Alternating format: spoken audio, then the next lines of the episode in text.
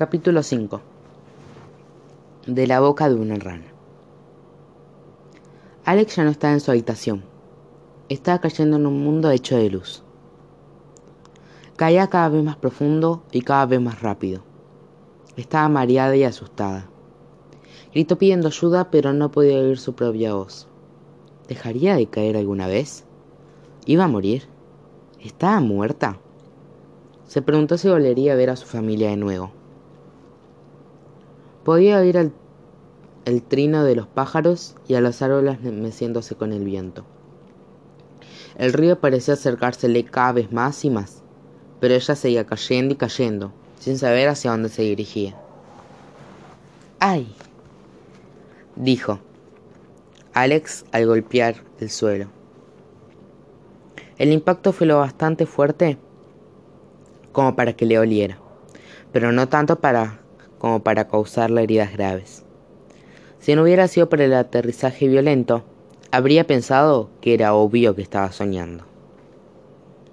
Alex se puso de pie con rapidez. Se tomó el pulso para asegurarse de que el corazón todavía estaba latiendo. Seguía viva, por lo que tenía entendido.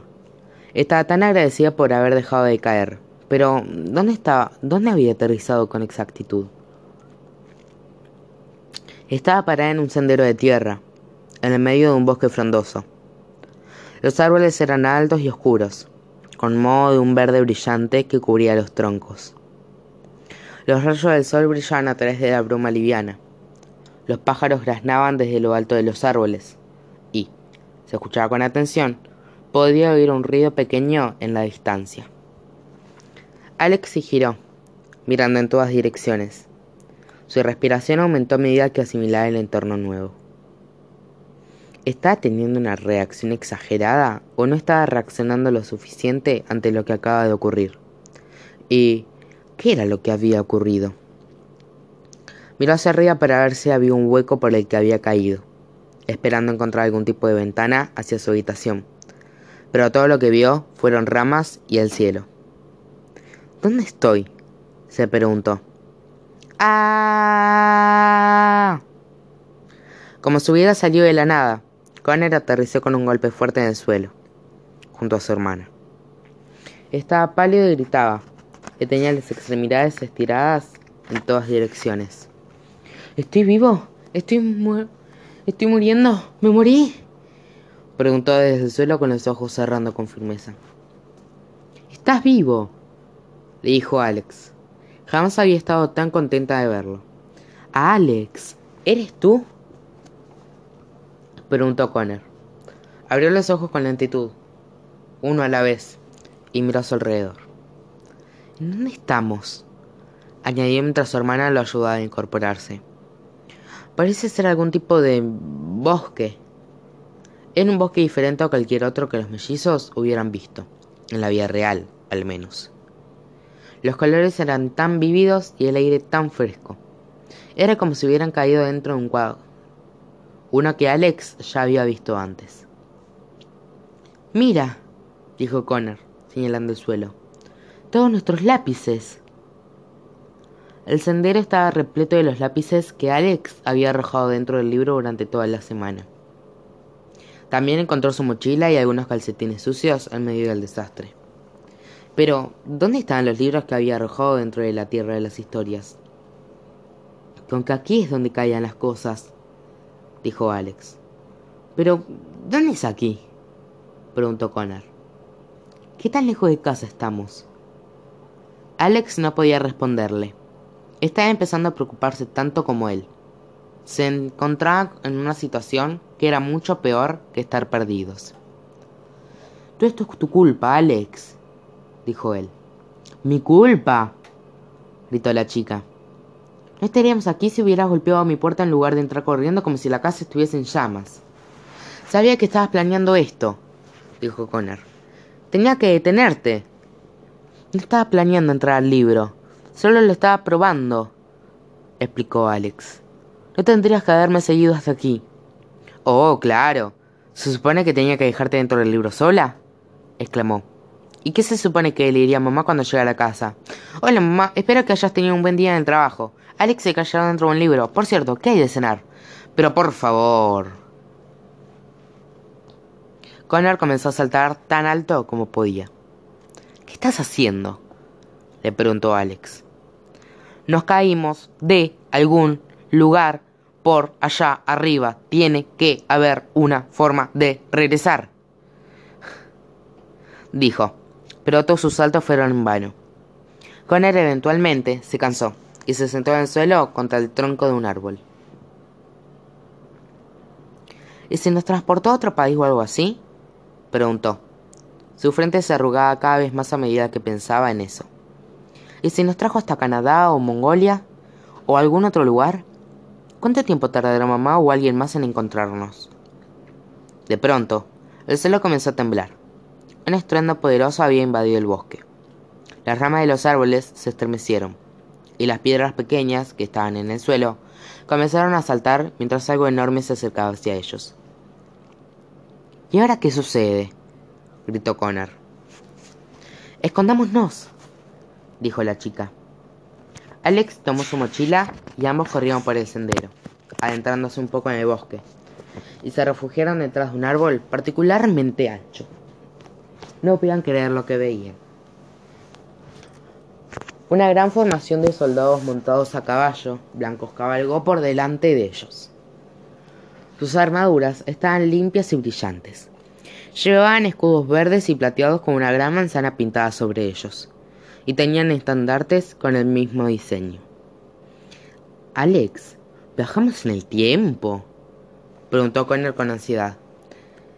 Eso que vimos, eso que vimos parece algo salido de la época medieval.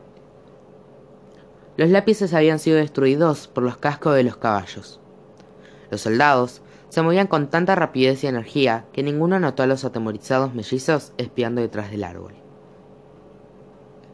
Alex tenía la vista fija en los escudos. Una manzana roja era un símbolo extraño para estar pintado sobre un escudo, pero había algo muy familiar en ella. Aunque no sabía decir concretamente qué era.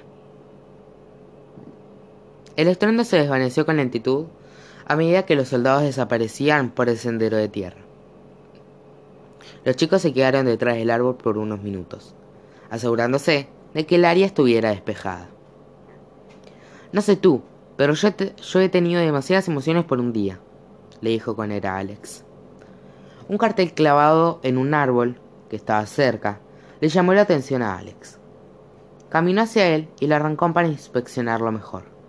Era viejo, tenía letras borronadas y, en el centro, tenía el dibujo de una niña pequeña enojada con rizos rubios. Se busca, viva muerta, a risitos de oro, por hurtar, robar y escapar de la ley.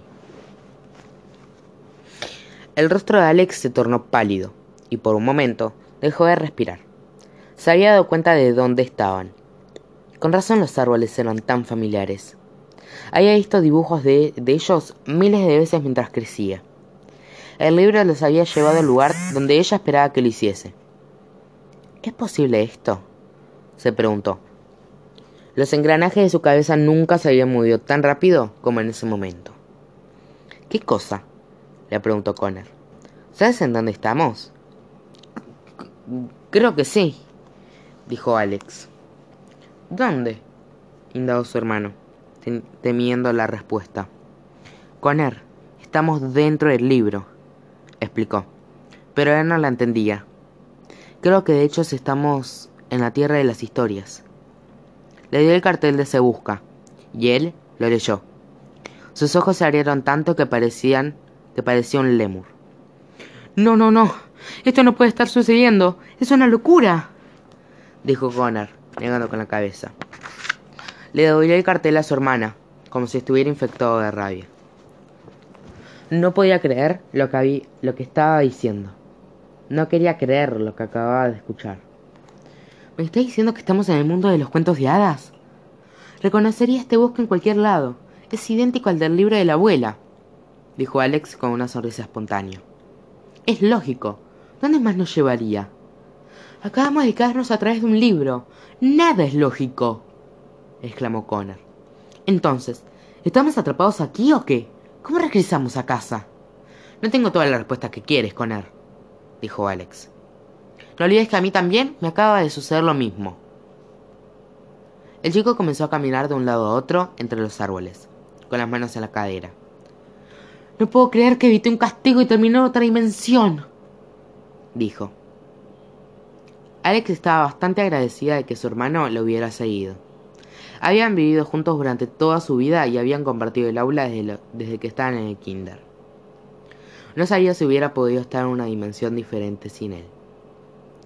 Espero que estés contenta, Alex, dijo Connor. Te dije que debíamos tirar el libro en el arroyo. Deja de culparme, repuso su hermana. No importa cómo llegamos. El punto es que estamos aquí ahora. Lo que importa es encontrar a alguien que nos ayude a regresar a casa. Disculpen, ¿necesitan ayuda? Dijo una voz educada detrás de los mellizos. Se sobresaltaron al escucharla. Se dieron vuelta para ver de quién se trataba. Y, una vez que lo vieron, ambos desearon no haberlo hecho. De pie detrás de ellos estaba lo que podría describirse mejor como un hombre rana. Era alto, con el rostro ancho y ojos saltones tan brillantes como su piel verde. Estaba vestido con un traje elegante de tres piezas y llevaba una gran, un gran recipiente de vidrio con nenúfares. Discúlpenme por haber escuchado su conversación, pero mm, si necesitan un guía, soy bastante bueno con las direcciones, le dijo con una gran sonrisa. Alex y Connor estaban tan anonadados de que se habían quedado petrificados.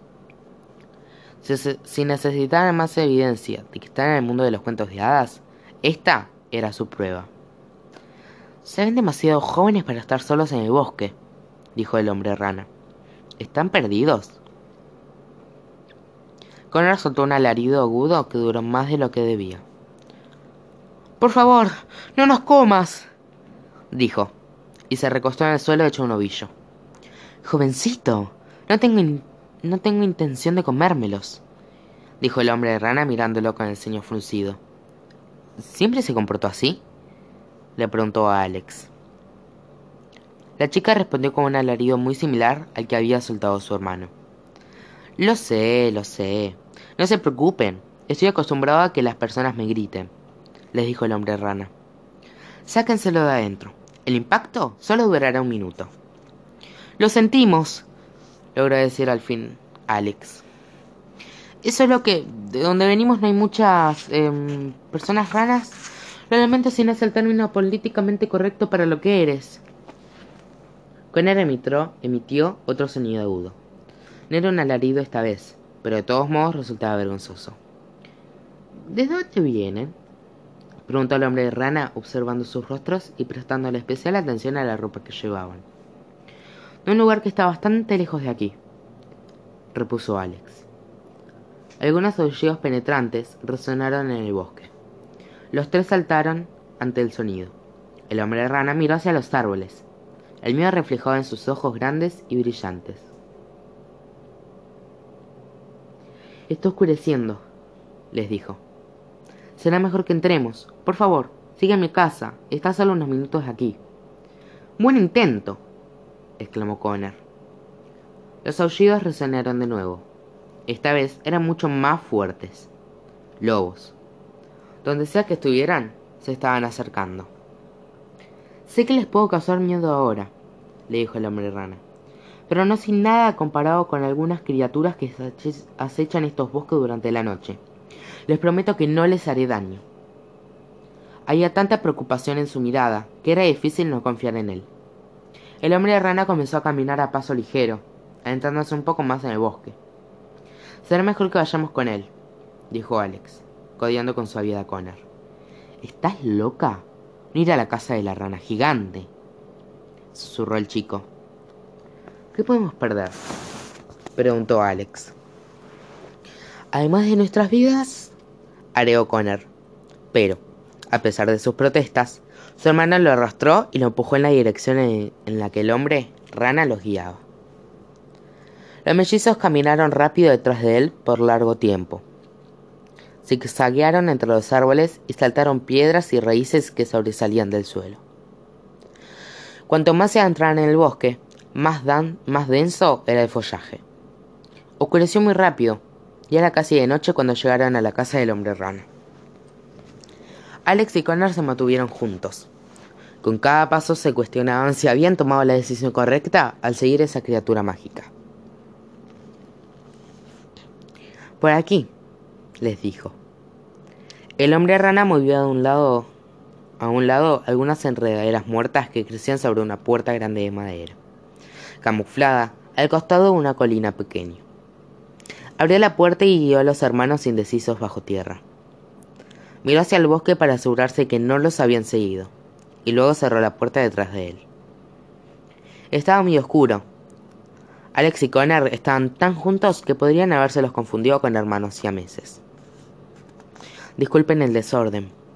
No esperaba tener compañía, comentó el hombre rana, y encendió una lámpara con un fósforo. Alex y Connor no sabían qué esperar de la casa del hombre rana, pero lo que estaban viendo definitivamente era una sorpresa. Se encontraron en una habitación grande con paredes de tierra y un techo bajo del mismo material.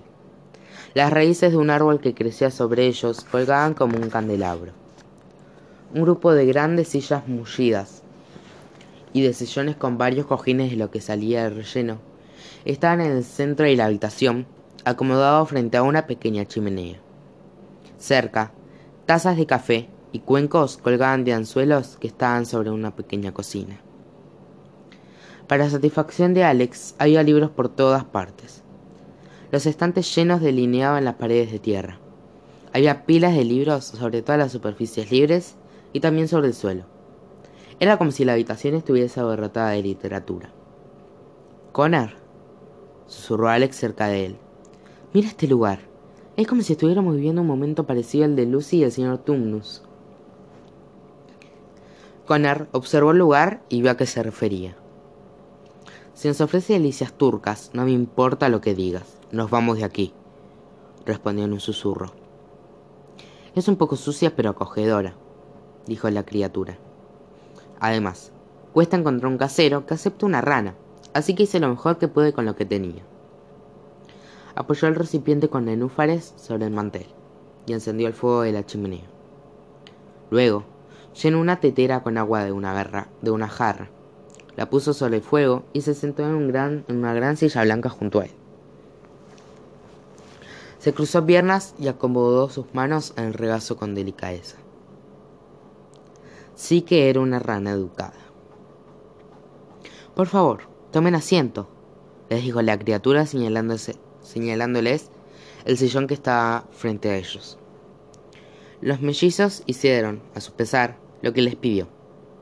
El sillón estaba lleno de bultos, así que tenía que caminar, cambiar la posición para poder estar cómodos.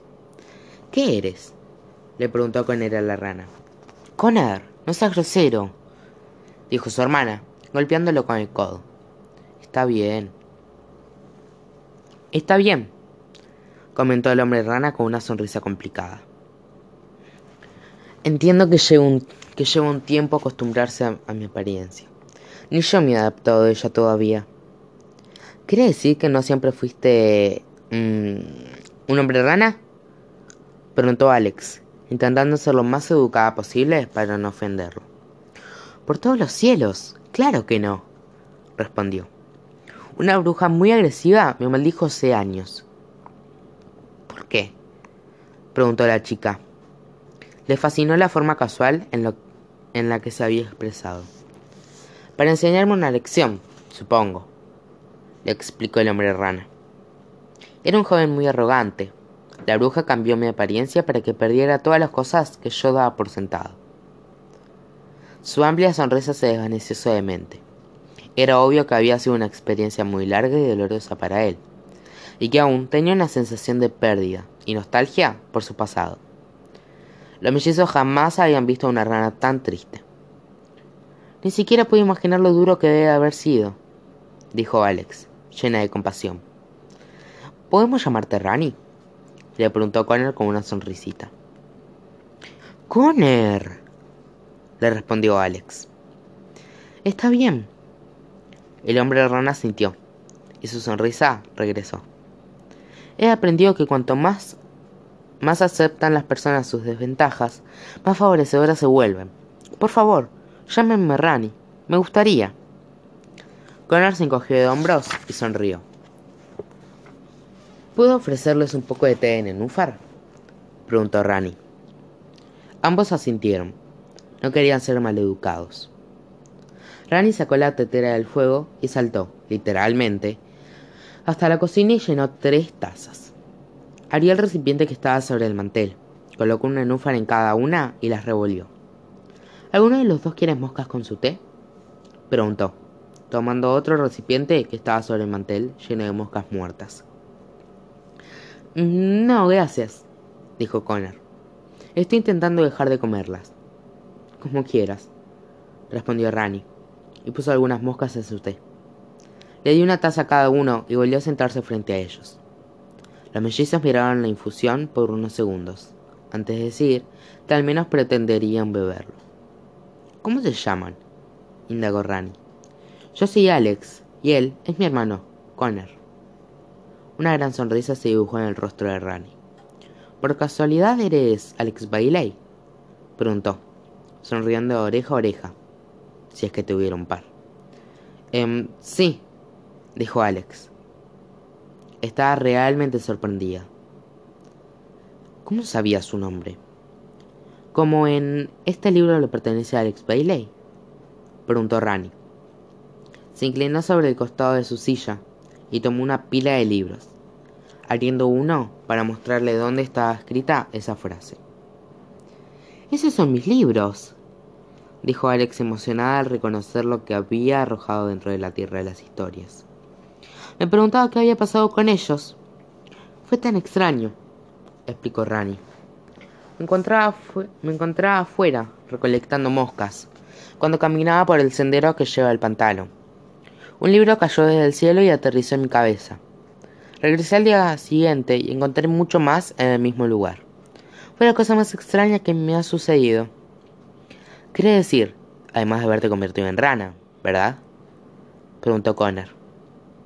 Porque si fuera tú, eso estaría encabezando mi lista. ¡Ay! Alex volvió a su hermano con el codo. Rani ignoró a Connor y continuó con su explicación. Como pueden ver en mis estantes, me encanta coleccionar libros, especialmente cuando aparecen por sorpresa, dijo. Y estos libros eran destinados a todos los que había leído. Eran distintos a todos los que había leído. Describían personas y lugares de los que nunca oía hablar. Y yo que pensaba que lo había visto todo. Los autores escribieron sobre sitios tan interesantes. ¿Podrían imaginarse un mundo sin brujas, trolls ni gigantes? ¡Qué imaginación! Rani se rió al pensar en eso, y los mellizos lo acompañaron con la risa más falsa que pudieron emitir. Por favor, quédatelos. Tengo duplicados en casa, le dijo Alex. Rani estaba encantado de escuchar eso. Connor se aclaró la garganta. Hablando de casa, no quiero interrumpir este pequeño club de lectura, pero estamos muy perdidos y quisiéramos saber en dónde nos encontramos. Los ojos brillantes de Rani se posaron sobre los mellizos, pasando de uno a otro, mientras los observaba en detalle. Ay, niños, no estarán aquí si supieran dónde se encuentran, dijo Rani. Están en el bosque de los enanos. Esperaba que los mellizos reaccionaran con preocupación, pero Alex y Connor solo la miraron fijo, con muy poca expresión en el rostro. ¿El bosque de los enanos? preguntó Alex. ¿Qué es el bosque de los enanos? ¿Nunca han oído hablar de él? Indagó Rani, completamente sorprendido. Los mellizos negaron con la cabeza. Es un lugar muy peligroso, explicó. Es la única tierra que no tiene un soberano o un gobierno. Es un reino donde cada uno es su propio rey. Solía estar poblado por los enanos que trabajaban en las minas, pero ahora está repleto, principalmente, de criminales y fugitivos. Es un lugar al que van las personas cuando no quieren que nadie las encuentre. El saber que no solo habían viajado a otro mundo, sino que estaban en una parte peligrosa de esa dimensión, no ayudaba al nivel de ansiedad de los mellizos. ¿Hay otros reinos? Preguntó Alex. Rani estaba asombrado. Era como si le hubiese preguntado de qué color era el cielo. Sin embargo, parecía estar disfrutando del estado de desconocimiento de los hermanos. Por supuesto, dijo. Están en el reino del norte, el reino durmiente, el reino encantador, el reino del rincón, el reino de las hadas, el reino de la capa roja, el imperio de los duendes, el bosque de los enanos y el territorio de los trolls y los goblins. ¿Cómo es posible que no sepan esto? A los mellizos les resultaba difícil digerir esa información. ¿Cuán grande era el mundo de los cuentos de hadas? Las expresiones confundidas que tenían inspiraron a la Rani a saltar desde su asiento a un, a un estante lleno de libros y a regresar con un pergamino grande que estaba enrollado. Se los entregó y ellos lo desplegaron. Era un mapa enorme y detallado del nuevo mundo en el que estaban. El mundo de los cuentos de hadas era un continente amplio, bordeado por cadenas montañosas y cubierto de bosques con castillos, palacios y aldeas distribuidas por todas partes. El reino del norte era el más grande de todos y ocupaba la mayoría de la parte superior del mapa. El segundo más grande era el reino encantador, que se extendía hacia el sur, y el tercero era el reino durmiente, que se extendía hacia el este. El bosque de los enanos ocupaba la mayor parte del oeste.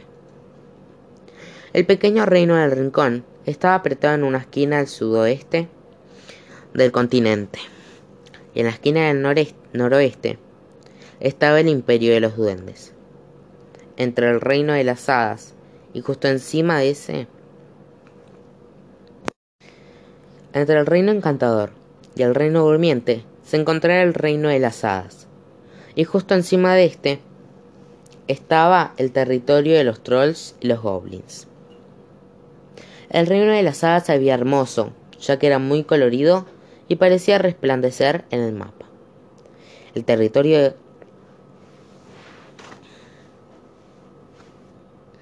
de los trolls y los goblins se veía aterrador y parecía estar rodeado de grandes rocas y piedras que evitaban que cualquier cosa entrara o saliera de allí.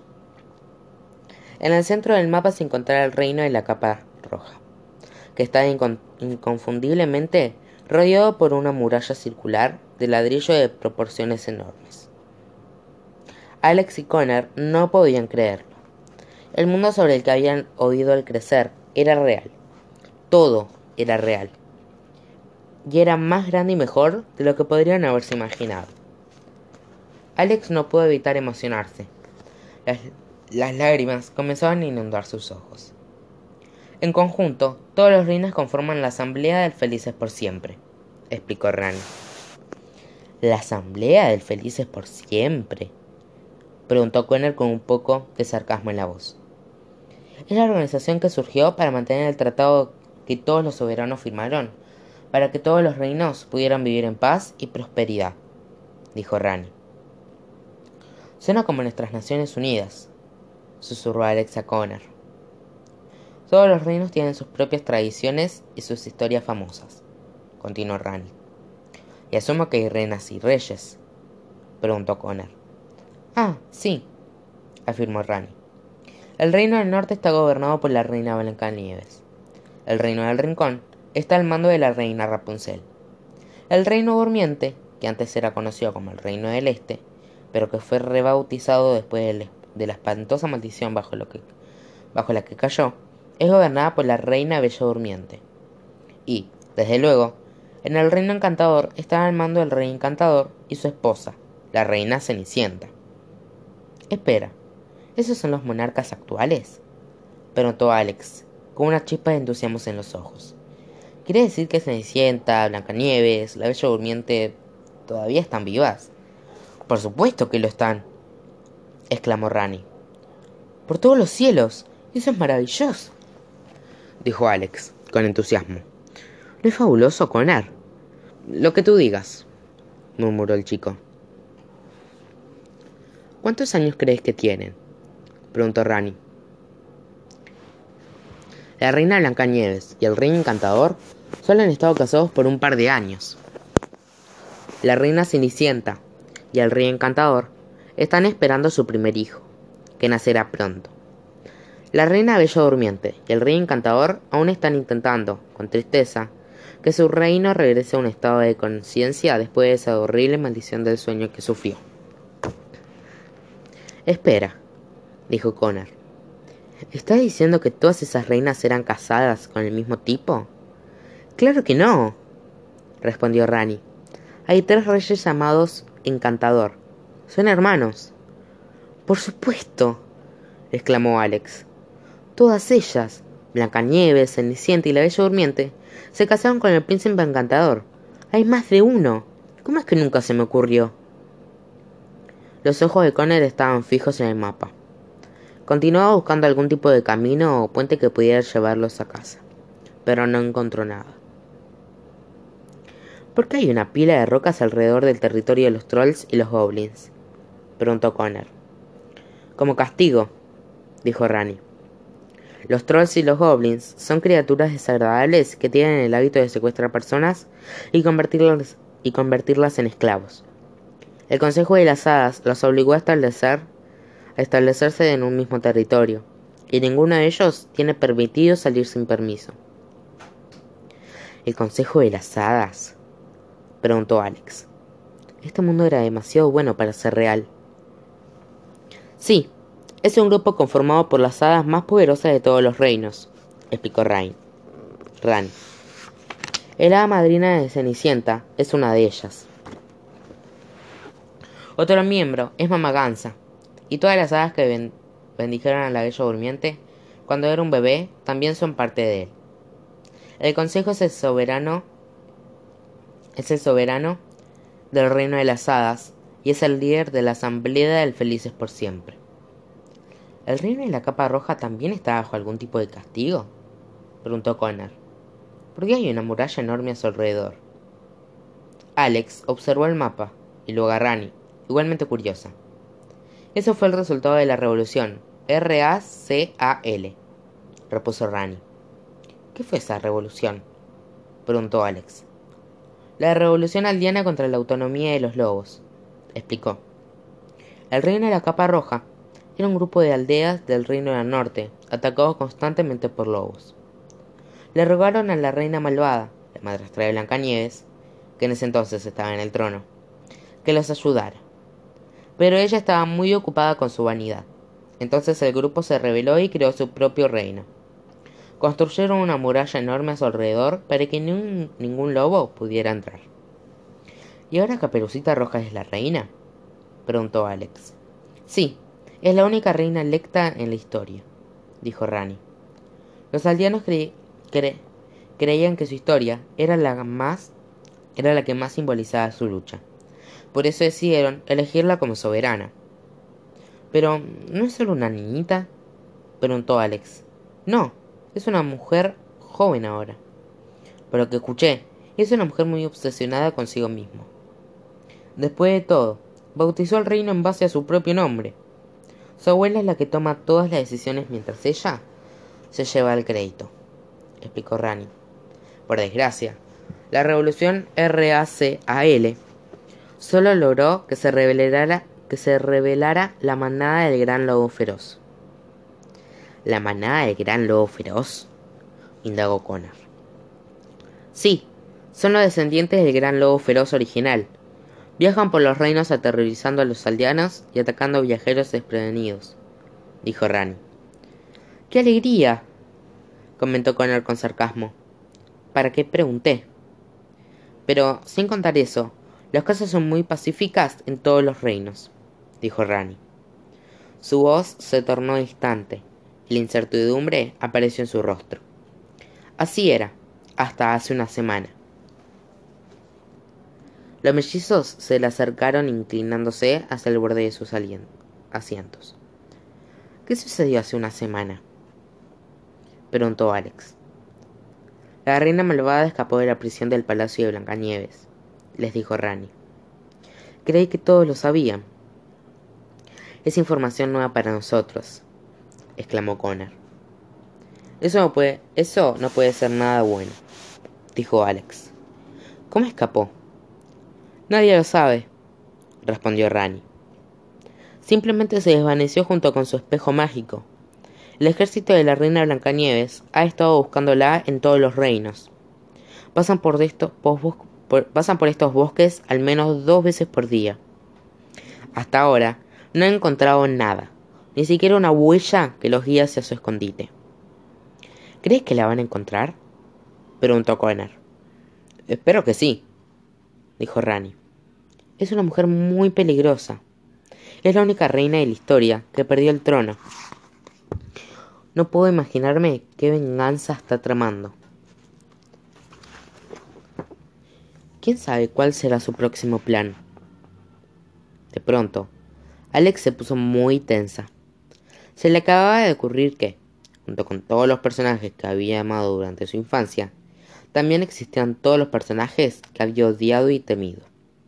La hacía sentir incómoda y muy insegura. El fuego en la chimenea comenzó a apagarse, y Rani le agregó leña. Los ojos y la boca de los mellizos estaban completamente abiertos, y sus cabezas daban vueltas con toda esta información nueva. ¿Qué tan lejos de aquí viven? preguntó Rani mientras se sentaba enfrente de ellos. Los mellizos intercambiaron miradas. Observaron a Rani y se miraron de nuevo. No sabían qué decirle. ¿Les creería si le decían la verdad? Es casi un mundo diferente, dijo Connor.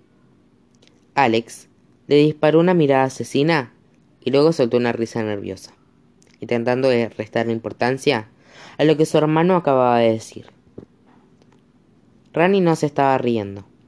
Se enderezó en su asiento con el rostro muy quieto y los ojos llenos de intensidad, como si hubiera encontrado la solución a un misterio.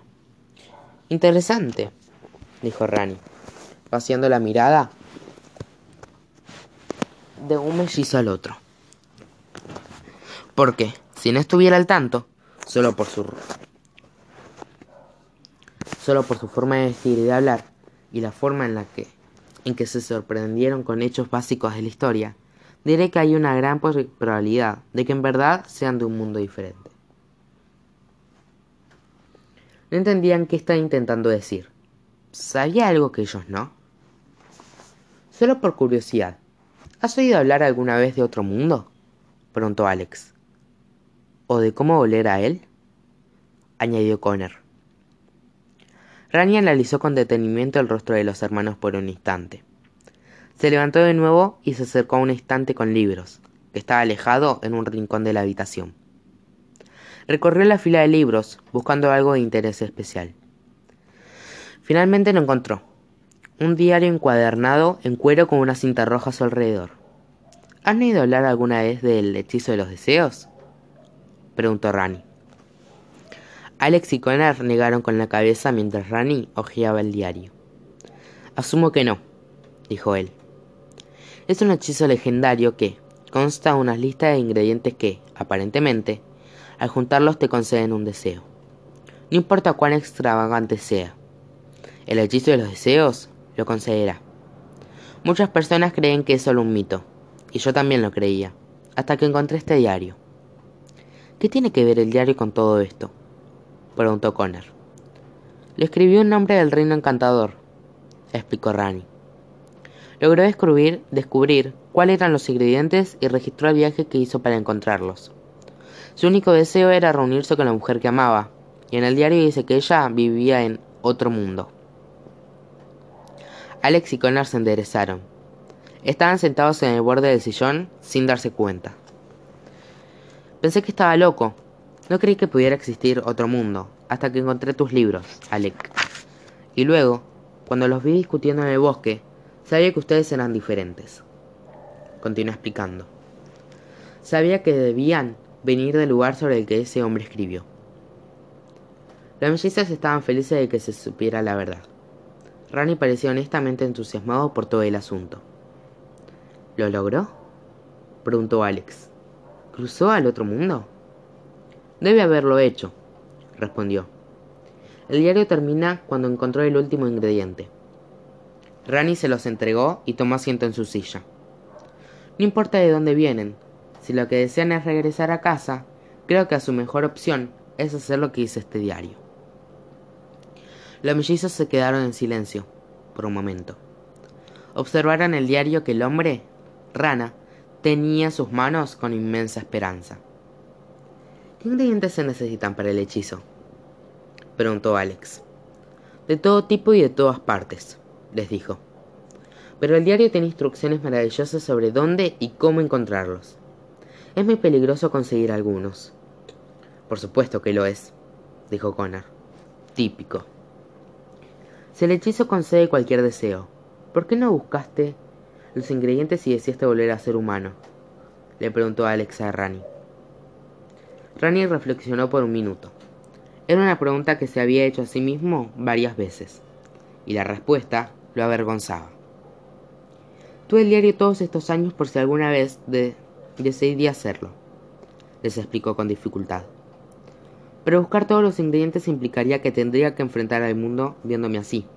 Y para ser honesto, niños, eso es algo para lo que no estoy listo. Creo que es algo que jamás podría hacer. Hablaba desde una profunda tristeza. Era evidente que todavía no había terminado de aprender la lección de la bruja. Se está haciendo tarde, dijo Rani. ¿Por qué no lo consulta con la almohada y deciden qué hacer por la mañana? Son bienvenidos. Pueden quedarse aquí todo el tiempo que quieran. Gracias, respondió Alec. Espero que no seamos una molestia. Para nada. Rani les dedicó una sonrisa honesta. Les dio una gran manta para compartir. Apagó todas las lámparas de un soplido y extinguió el fuego de la chimenea. Alex y Connor dieron vueltas toda la noche, pensando en el hechizo de los deseos, pero no había ninguna decisión que tomar. Si el diario les ofrecía una oportunidad para regresar a casa, tendrían que hacer lo que sea que les indicara. No tenían otra opción. Están a punto de embarcarse en la búsqueda del tesoro más grandioso de sus vidas.